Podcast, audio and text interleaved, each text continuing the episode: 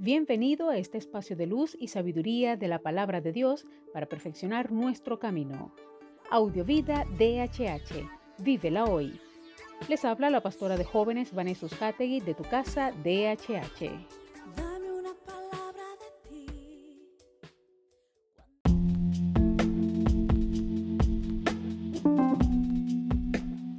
El mensaje de hoy se titula La presencia, segunda parte. Mateo 11:19 dice, Pero después vino el Hijo del Hombre que come y bebe y dicen, Ahí tenéis a uno que es glotón y borracho, amigo de andar con recaudadores de impuestos y gente de mala reputación.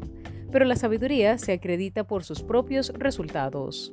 La presencia no es únicamente una cuestión física de ubicación, es también y sobre todo una cuestión relacional porque el reino es y se ha acercado para todos aquellos que desde el punto de vista religioso y moral no tendría cabida en él.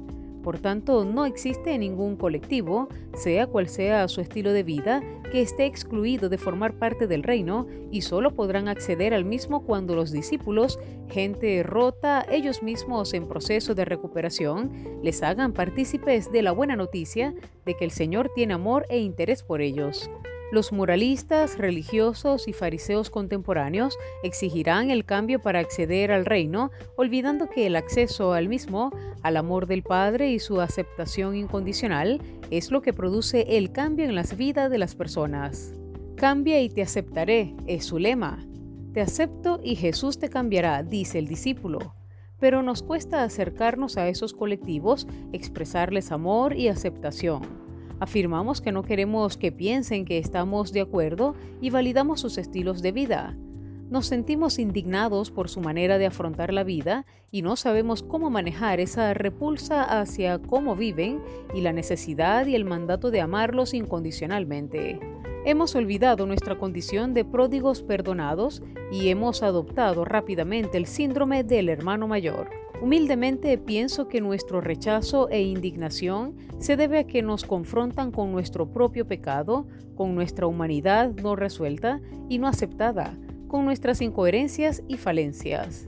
Por tanto, la aparente superioridad moral, no la auténtica que Jesús sí tuvo y nunca mostró en sus relaciones, nos protege, nos hace sentir mejor, suaviza la tensión interna de que a pesar del tiempo que hace que caminamos con Jesús, seguimos siendo bastante inmaduros y pecadores. Necesitamos más compasión y menos juicio. Necesitamos estar presentes para amar. Ahora pregunto, ¿de qué manera puedes reflejar el amor de Jesús y demostrar ser su discípulo? Reflexionemos en esto y oremos. Señor Jesús, una vez más, gracias por habernos hecho tus discípulos, por habernos escogido y habernos permitido ser ministros de tu gracia y de tu amor. Aquí seguimos delante de ti, pedimos que tú nos instruyas y nos muevas con tu poder, con tu amor y con tu gracia para poder impartir ese favor, ese amor, ese regalo inmerecido a aquellos que aún no te conocen que podamos acercarnos a ellos con tu amor, con tu gracia y poder compartir ese regalo de la salvación y sobre todo ese regalo de tu gracia que es el Espíritu Santo para poder transformar sus vidas definitivamente. Gracias Señor. Amén.